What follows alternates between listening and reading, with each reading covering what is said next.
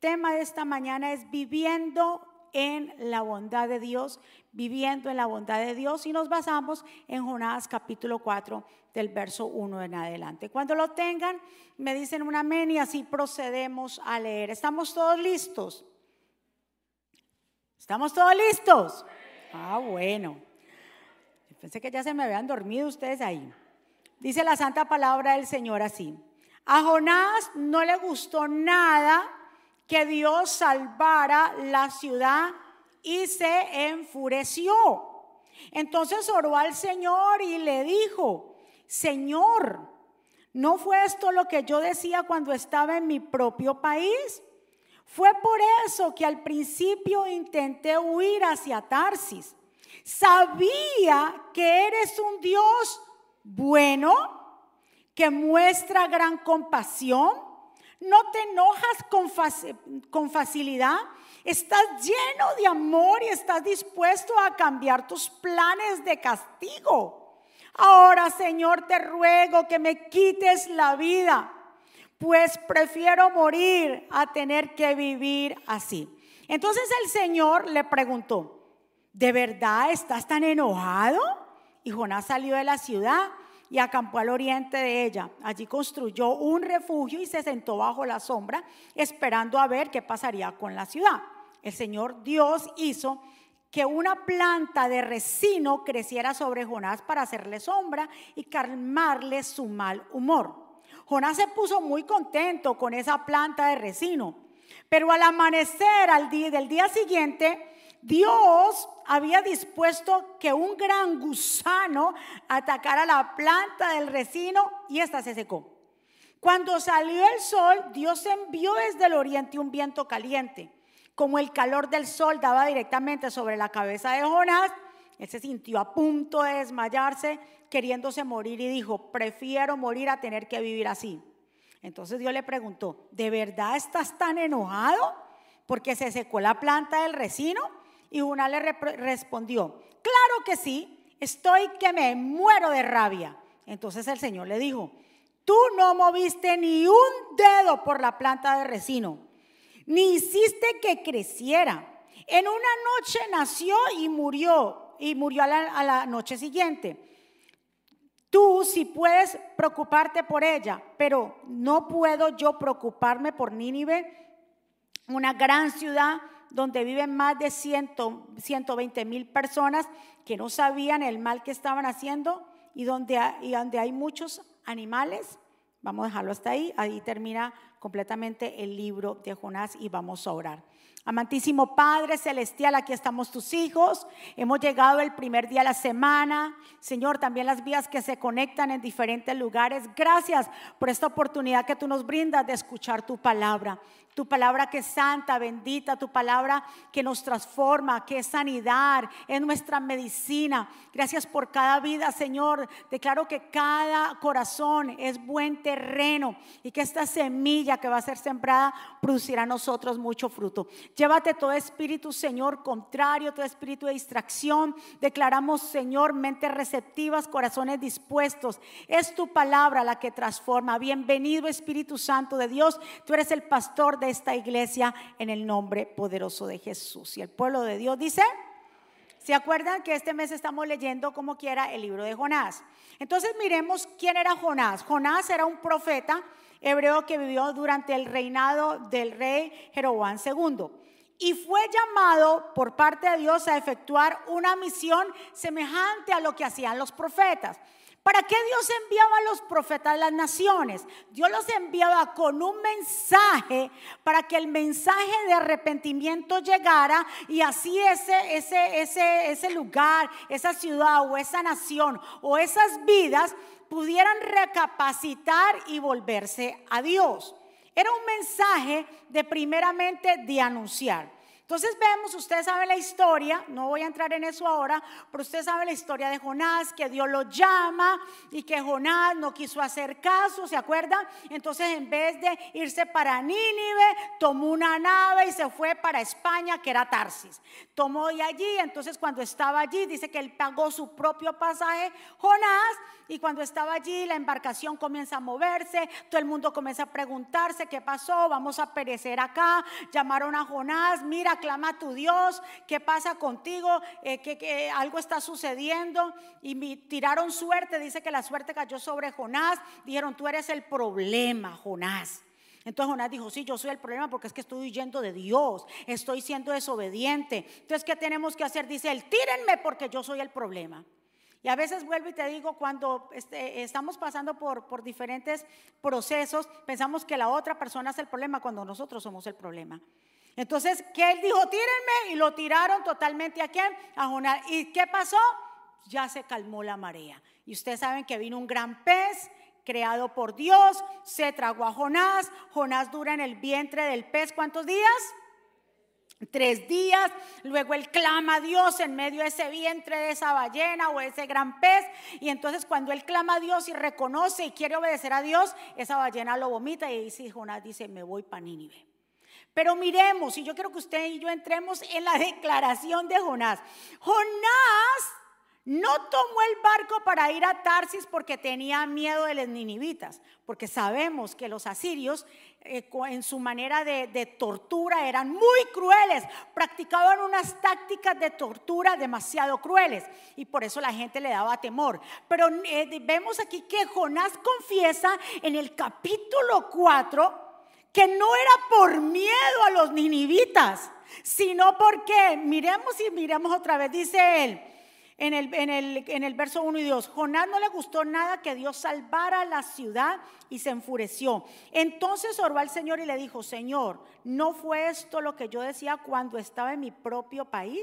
Fue por eso que al principio intenté huir hacia dónde? Hacia Tarsis. Mire lo que él confiesa. Sabía que eres un Dios. Ay, qué lindo. ¿Sabías que eres un Dios bueno? Señores, esto es una declaración demasiado hermosa, pero que no la entendió. Dice, sabía que tú eres un Dios bueno, que muestras gran compasión. No te enojas con facilidad. Estás lleno de amor. Estás dispuesto a cambiar los planes de castigo. Dios mío, ¿a qué Dios nosotros le servimos? ¿Usted sabe a qué Dios usted le sirve? Mire todas las características que Jonás sabía de Dios. Un Dios que bondadoso, porque bueno es bondadoso, amoroso, compasivo, que está dispuesto a cambiar sus planes de castigo. ¿Cuánto un aplauso fuerte al Señor por eso? Por eso la palabra del Señor en Salmo 10, 36 que dice, misericordioso es Dios y clemente Jehová, lento para la ira, óigame esto, lento para la ira y grande en misericordia. Dios es bueno. Y Jonás es el tipo de cristiano. Es aquel que hace ver a Dios como un castigador sabiendo que él mismo recibió misericordia de Dios.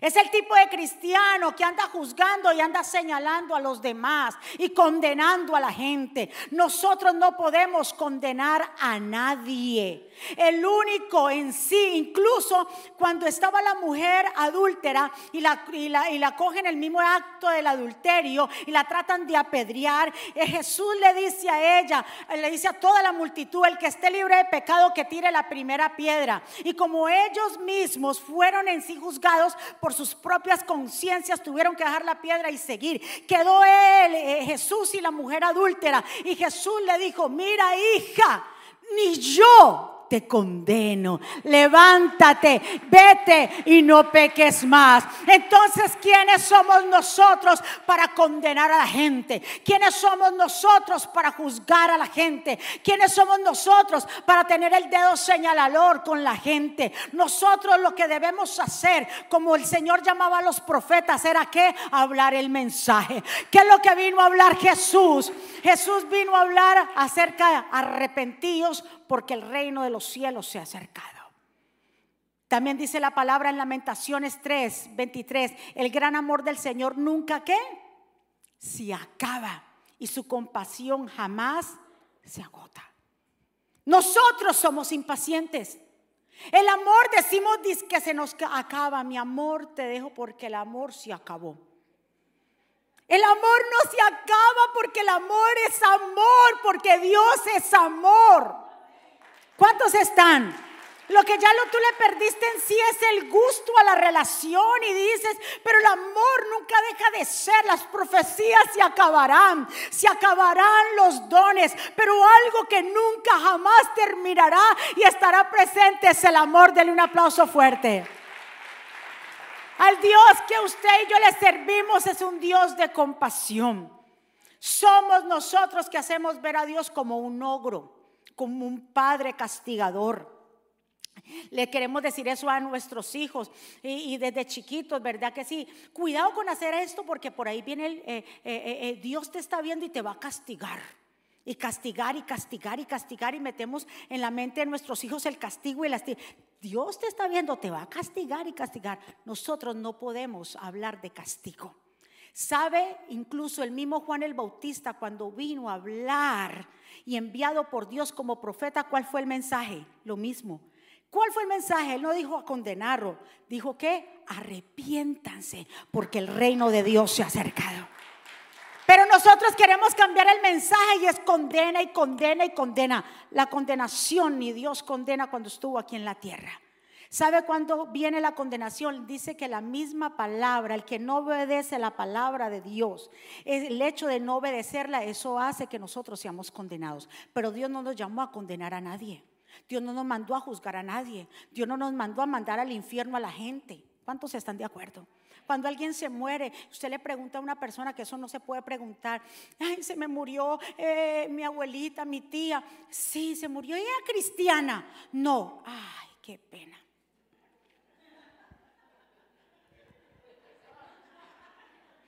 ¿Quién es usted? ¿Quién es usted para decir que está en el infierno? que porque no era cristiana y usted que sabe que en el último momento de respiro esa señora o ese señor, ay, ay Señor, hizo la oración de fe, hizo la oración de fe y ahí, y quién sabe, por eso no, óigame, nosotros somos fáciles y fuertes de juzgar.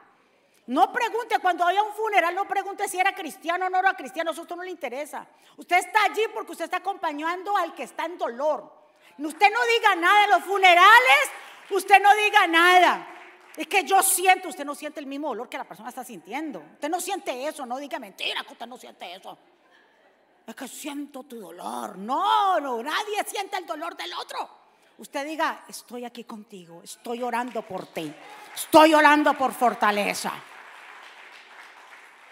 Escúcheme muy bien, Dios es tan bondadoso, pero yo digo, óyeme, Jonás egoísta, es el tipo de creyente que es bien egoísta. Que Dios lo manda una tarea, pero no fue por miedo, sino por qué? Porque sabía que Dios era un Dios bueno y los podía perdonar. ¡Wow! Que Dios era tan bueno que iba a poder perdonarlos y en vez de traer castigo a esa nación, Dios los iba de nuevo a restaurar. Miremos esta parte acerca de lo que es la bondad, la bondad de Dios. La bondad de Dios hace que todo obre para nuestro bien. Nosotros estamos viviendo en literalmente en la bondad de Dios. Miremos el término también que porque Dios es un Dios de compasión. El término compasión se deriva del latín de la palabra compasio, que significa acompañar o sufrir juntos. La compasión es un sentimiento que busca comprender el dolor, angustia o falta de desesperanza que padecen otras personas. Obviamente no vamos a confundir el, el concepto de compasión con lástima. Hay una diferencia. ¿Sabe cuando la gente ¿Usted cómo sabe cuando usted está sintiendo compasión por algo o lástima? Compasión es que usted está a la otra persona, deja de lo que, deja de hacer lo que está haciendo para unirse con ella y ayudarla. Ahora, lástima es solamente un sentimiento pasivo que usted ve sufrir a la persona y dice, ay, pobrecita. Y sale y se va. En cambio, compasión, ¿qué es? Deja de hacer, dice, un sufrimiento juntos. Deja de hacer lo que está haciendo para unirse. Nosotros tenemos a un Dios compasivo que dejó toda su deidad, que soltó todo ya y vino a esta tierra a llevarnos verdaderamente, a ayudarnos a llevar esta carga. ¿Cómo no adorar a Dios? Dios se compadece. Gracias a Dios, a su bondad es que nosotros estamos donde? Aquí. Si no hubiera sido por Él, ¿dónde estaríamos nosotros? Como le dije en un principio, nosotros estamos viviendo en la bondad de Dios. Entonces, cuando usted entiende la bondad de Dios en su vida, usted sabe que entonces, como Dios es tan bueno, que todo lo que le pasa a usted obra para bien. Porque ha entendido la bondad. Porque usted dice, Dios es tan bueno que aunque yo esté tal vez pasando por sufrimiento, que aunque yo esté pasando de pronto por una decadencia, por algo que esté pasando, sé que Dios todo esto lo va a tornar para qué? Para bien. Cuando usted entiende la bondad de Dios, usted no se queja ni se pregunta por qué le pasan las cosas.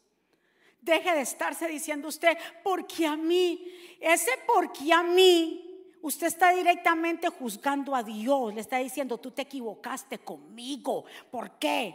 Si usted entiende la bondad de Dios, usted dice, Señor, yo no entiendo lo que estoy viviendo. Yo no sé por qué estoy pasando esto. Lo único que yo sé que tú eres un Dios bondadoso, que sabe lo que hace y todo lo que yo vivo obrará para bien. Jonás deseaba entonces la condena de quién? De Nínive, de esa gente que dice Bien hecho que le pasó. ¿No ha visto esa gente que dice eso? Bien hecho que le pasó eso porque es que ves terco. Es que bien hecho que chocó el carro porque es que se lo dije. Bien hecho, bien hecho, bien hecho, bien hecho. ¿Usted ha visto esa gente? ¿Verdad? Se lo mereces, que se lo dije. Dejemos eso, porque así es, actuaba Jonás. Jonás dijo, estos se merecen el castigo, esa gente es mala, mata, eh, hace lo que sea, esos castigos son terribles, esto que viene para que se lo merecen. El único que sabe que nos merecemos es Jehová de los ejércitos. Seamos compasivos, ¿qué dice la Biblia? Que seamos compasivos, ¿quiénes? Los unos con los otros. Dice Efesios 4:32, más bien sean bondadosos y compasivos unos con otros, perdónense mutuamente, así como Dios los perdonó a ustedes en Cristo Jesús. Entonces, incluso Jesús nos habla del principio de la reciprocidad. reciprocidad. ¿Cuál es? En Mateo 7.1 encontramos el principio de la reciprocidad. Mire lo que dice Jesús. No juzguen. ¿Qué dice ahí? Mueva su vecino por si acaso está haciendo Muévalo. Dígale, no juzgues. No juzgues a los demás. Para que mire esto, para que Dios no los juzgue. Porque se les juzgará de la misma manera que ustedes juzguen a los demás. Con la misma medida que ustedes midan a los demás, Dios también los medirá. Porque te, ¿Por qué te fijas en la pajita que tiene tu hermano, está la versión PDT, en el ojo, pero no te das cuenta de la viga que tienes tú en el tuyo? ¿Tú quieres saber cómo tú quieres ser juzgado por Dios? Así como tú eres de fácil de juzgar a tu hermano, así Dios lo va a hacer contigo. Esa es la medida y por eso se llama el principio de la reciprocidad porque es como una medida, esta expresión se refiere en verdaderamente que así como nosotros, si mostramos compasión con los demás, Dios va a mostrar qué? Compasión con los demás. Si somos fáciles en juzgar, si somos fáciles en enojarnos con los demás, Dios esa es la medida que nosotros queremos que Dios actúe en nuestra vida. Entonces, no condenemos a nadie. Diga conmigo, yo no tengo el derecho de condenar a nadie. No mande a nadie para el infierno ni lo condene. La misma persona, recuérdese que mientras tanto estemos vivos, tenemos esperanza de arrepentimiento. Jesús, Juan el Bautista, siempre Dios, Jehová, enviaba a los profetas con el mensaje de qué? Primero de qué? Arrepentimiento. No puede haber condenación si primero no se predica el arrepentimiento. ¿Entender? O sea, Dios no es un Dios que no te da oportunidad, al contrario, nos da oportunidades y oportunidades a ver si nosotros caemos en cuenta y nos arrepentimos, porque ese es el Dios bondadoso que nosotros le servimos.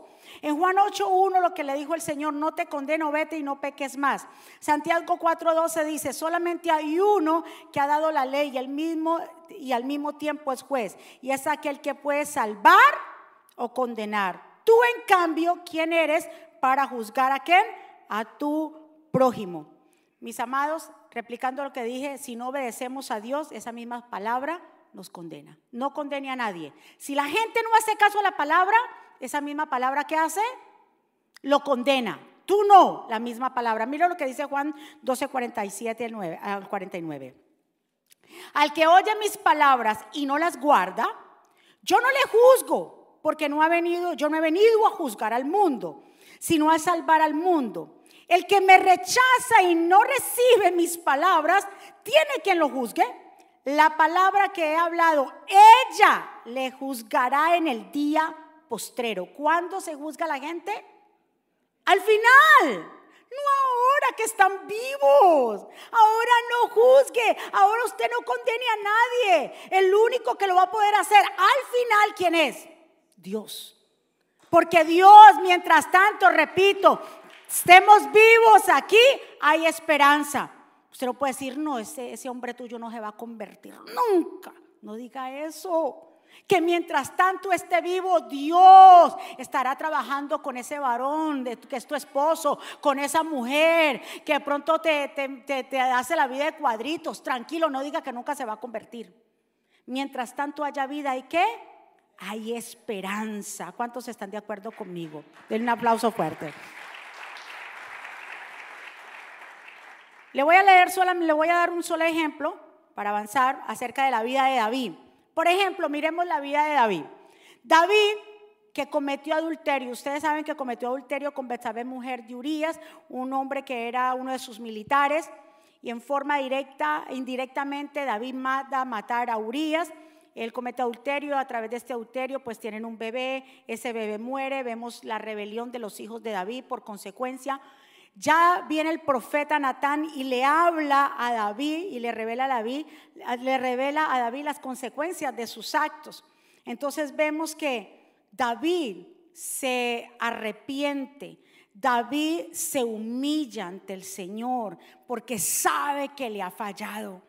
David le da dolor en su corazón y entonces entiende que la muerte de ese primer bebé que era con Betsabé, fruto de un adulterio, muere. Pero David retoma fuerzas y David le pide perdón al Señor y le dice en el Salmo 51, 2. Lávame de toda mi maldad y limpia de mi, de mi, pecado. Contra ti he pecado, solo contra ti y he hecho lo que es malo ante tus ojos.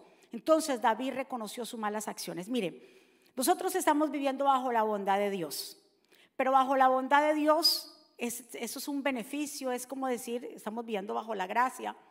Y que aunque nosotros fallemos, porque de una manera u otra vamos a fallar, lo que Dios espera de nosotros es un verdadero arrepentimiento. Que nos duela en el corazón, que nos duela haberle fallado a Dios, entonces queremos frutos de arrepentimiento. David dice que le dolió, se arrepintió y no volvió a cometer el mismo pecado.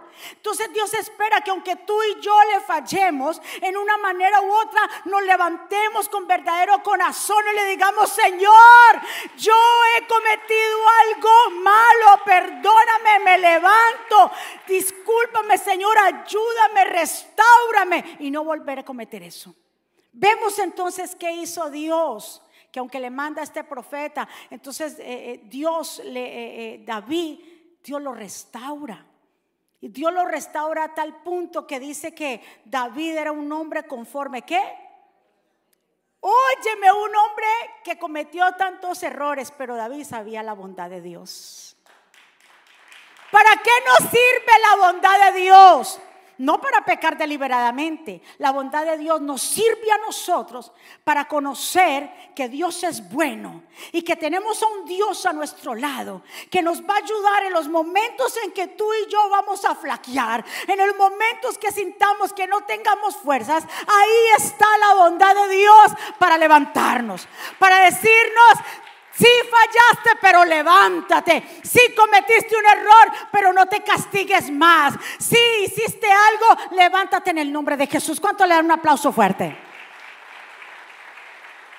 El enemigo es experto en que tú no entiendas y conozcas la bondad de Dios. Mire lo que dice el Salmo 51 eh, refiriéndose a David. Dice David, tú, oh Dios, no desprecias al corazón quebrantado y arrepentido. Dios no desprecia a esos corazones. Si verdaderamente nosotros hemos hecho algo, vengamos con corazón arrepentido delante de Dios, porque la bondad de Dios es la que perdona, es la que nos restaura. Eso es lo que logra verdaderamente. Incluso el mismo Salmo 23, el mismo David dice, unges mi cabeza con aceite, mi copa está rebosando. Ciertamente el bien y la misericordia me seguirán todos los días de mi vida y en la casa de Jehová moraré por largos días. ¿Qué es lo que le siguen a la gente cuando está en la presencia de Dios? Dice la bondad. Bondad, ¿qué significa? Que Dios es bueno. Que los planes que Él tiene para ti son planes de bien y nunca será de mal que todo lo que nos pase ya Dios lo ha trazado para que se torne para bien. Que Dios es bondadoso y puede cambiar de pronto los planes que estaban de destrucción para tu vida, Dios los cambia para bien como lo hizo con Nínive. Nínive no fue destruida porque cuando Jonás comenzó a predicar que venía a ser destruida si no se arrepentían, el mismo rey mandó a que hasta los animales estuvieran en ayuno y se arrepintieron con dolor. Entonces Jehová no vino y trajo juicio. Esa es la bondad de Dios. Yo quiero que usted entienda que Dios es bueno, que su bondad está ahí para levantarnos, que sus misericordias son nuevas cada mañana, que Dios levanta al que está caído, que Dios levanta a aquel que dice, Señor, ayúdame, yo no puedo, te he fallado, que tú sientas el abrazo de Dios, de la misericordia, del perdón divino, que tú sabes que Dios te ama, que tú eres lo más preciado que Él tiene y que Dios te levanta, que Dios no tiene el dedo señalador y te juzga. Dios te abraza con su amor. Aquí yo siento el amor de Dios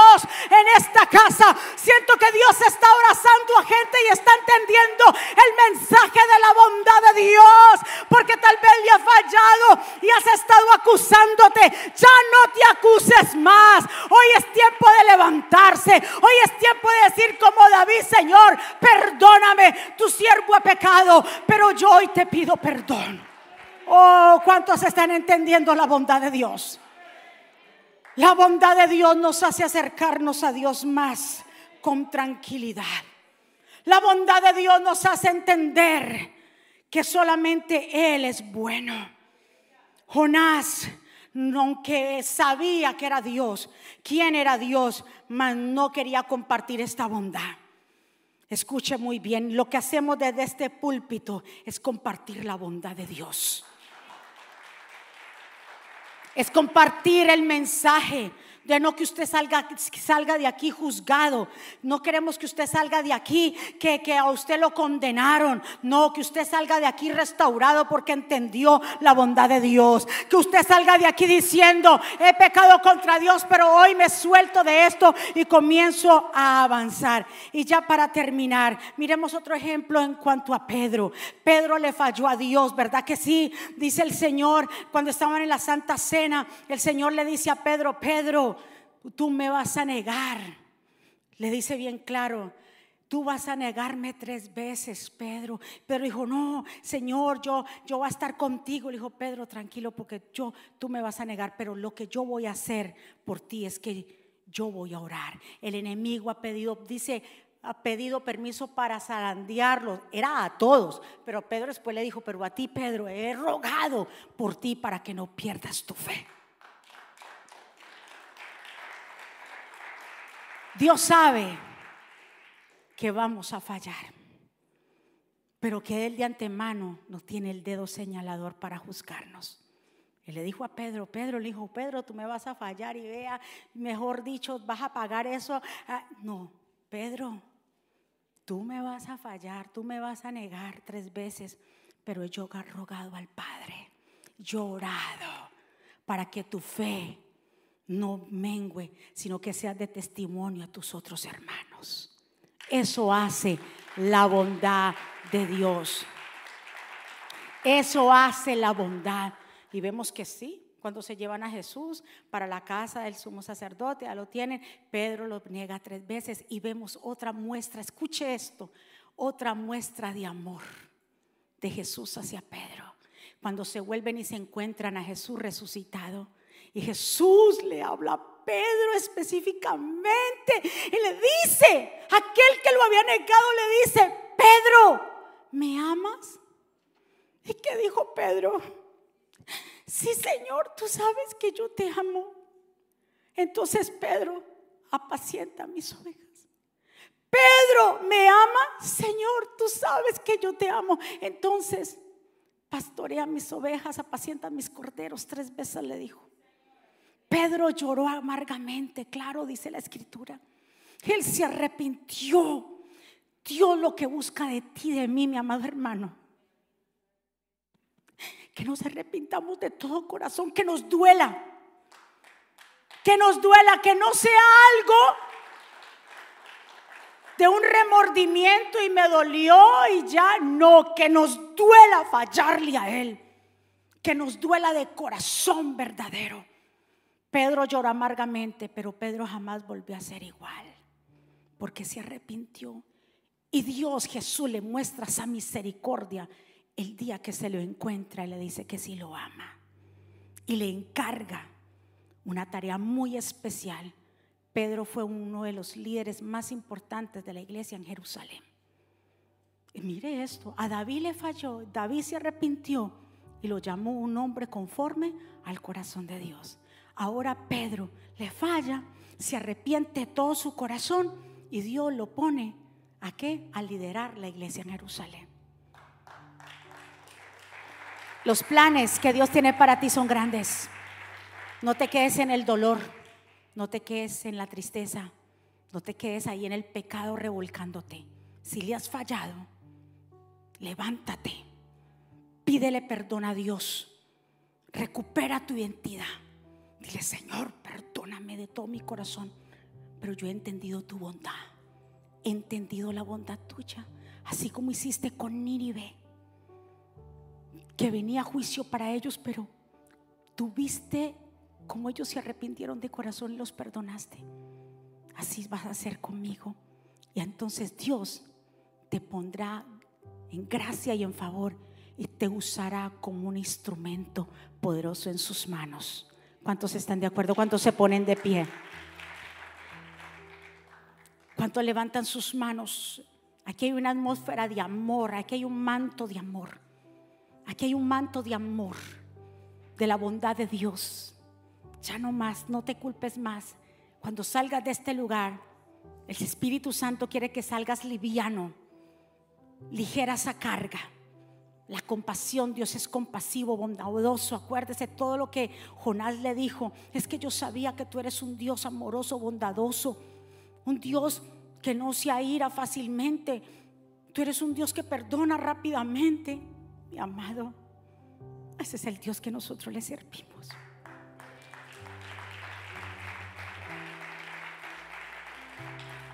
Que te ama tanto y tanto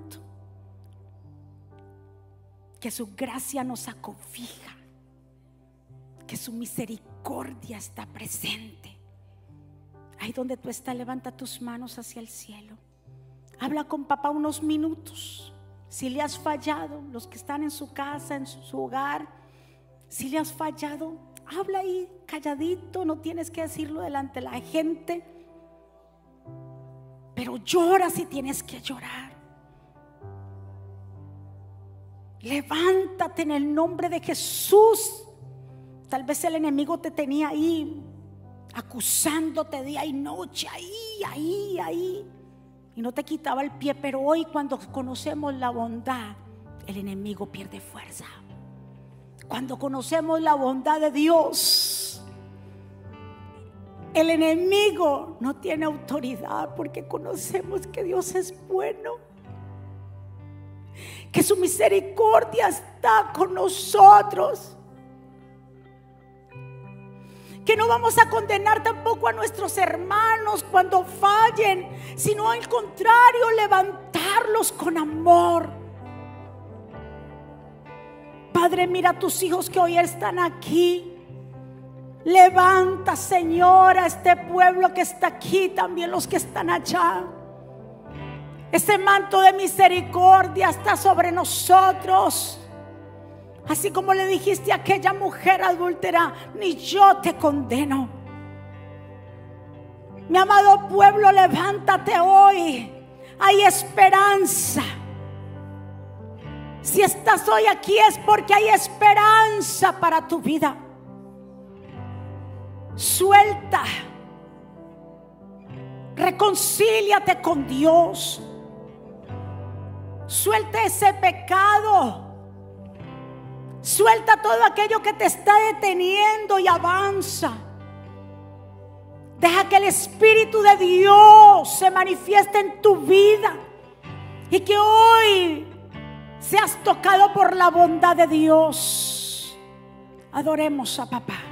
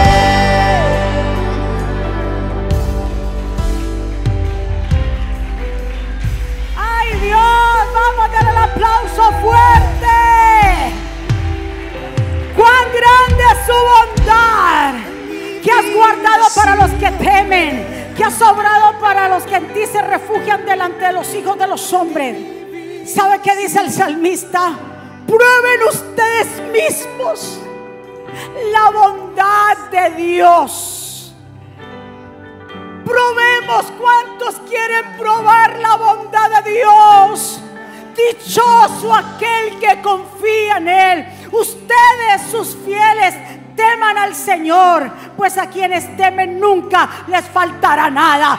Esa es la bondad de Dios. Esa es la bondad de Dios. Escuche bien, en un momento Moisés le pide a Dios, le dice, yo quiero ver tu gloria. En Éxodo 33 dice, esto que has dicho, le dice el Señor, también yo lo voy a hacer, porque tengo confianza en ti, te has ganado mi favor. Le afirmó el Señor, déjame ver tu gloria, le suplica Moisés. Pero el Señor le contestó, voy a hacer pasar toda mi bondad delante de ti. Recuérdese, Moisés le pide ver qué? Su gloria. Y Dios que le responde que va a hacer pasar su bondad delante de él. Delante de ti pronunciaré mi nombre. Tendré misericordia de quien yo quiera. Tendré compasión de quien yo quiera. Pero te declaro que no podrás ver mi rostro porque ningún hombre podrá verme y seguir viviendo. Muéstrame tu gloria. Quiere decir que Moisés le estaba diciendo, llévame un paso más cerca. Moisés ya había visto mucho, había visto la gloria, pero Moisés no se conformaba. Mi amado, la gloria de Dios radica en su bien. ¿Usted quiere ver la gloria de Dios? Entonces abrace el bien del Señor y su bondad de Dios, porque Él en mi vida ha sido bueno. Dígaselo a papá ahí. Con mi ser, con cada Sí, Señor, vamos. yo cantaré. de la bondad. Cante, cante que Dios ha sido bueno contigo, con tu familia, tus hijos. Dios te ha dado salud. Dios ha visitado tu casa. Vamos, dígale, Señor, yo quiero experimentar esa bondad tuya.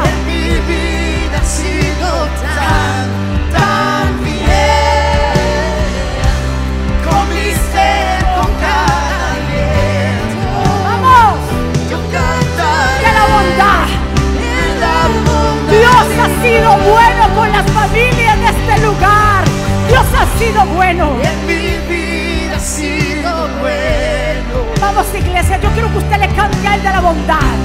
En mi vida ha sido tan, tan fiel.